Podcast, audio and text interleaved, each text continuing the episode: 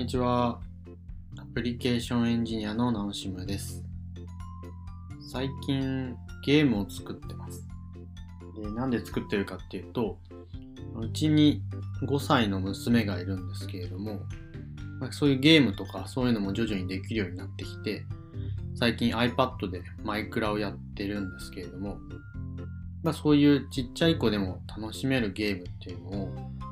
作ってみたいなと思って作り始めたというところです。で今作ってるのが、まあイメージ的にはスーパーマリオみたいなアクションゲームなんですけれども、まあ、それをどうやって作ろうかなっていうふうに考えた時に、まあまずやらなければいけないのが、そのゲームエンジン選びですね。これによって、まあ、何の端末で動かすのかとか、まあ、そういったところが決まってくるのですごく大事になってきます。正直ここであんまり悩みたくないなと思ったので、まあとりあえず JS のライブラリでいいだろうと思って、で、まあ、JS だと FuzerJS っていうのがゲームエンジンで割と有名なものなので、それを使ってみようかなと思って使い始めたところです。でただ気をつけたいなと思ったのが、やっぱり、まあ、まずはこの FuzerJS でいいんですけれども、まあ、後々、いや、ちょっとこれは違うなと思った時に、まあ、ある程度簡単に別のエンジンに移り変われるような状態にしたいなと思いながら、まあ、設計を考えているというところです。で、じゃあどうやったら、その他のエンジンに行きやすくなるかっていうと、私が一番気にしているところは物理エンジンです。で、この FuzerJS にも物理エンジンがもう内蔵されているんですけれども、これをそのまま使ってしまうと、もうこのライブラリーから抜け出すことができないかなと思ってます。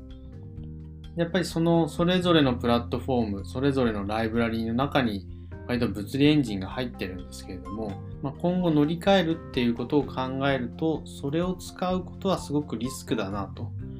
いうふうに思ってます。なので、今回のゲームは自分で物理エンジンから作ってみようかなと思ってます。そこを自分で作ってしまえば、まあ、乗り換えるときはもう自分で作ったものをただ持っていけばいいだけなので、あんまり依存なくいけるんじゃないかなと思いながら、まあどうかわかんないですけどね、本当に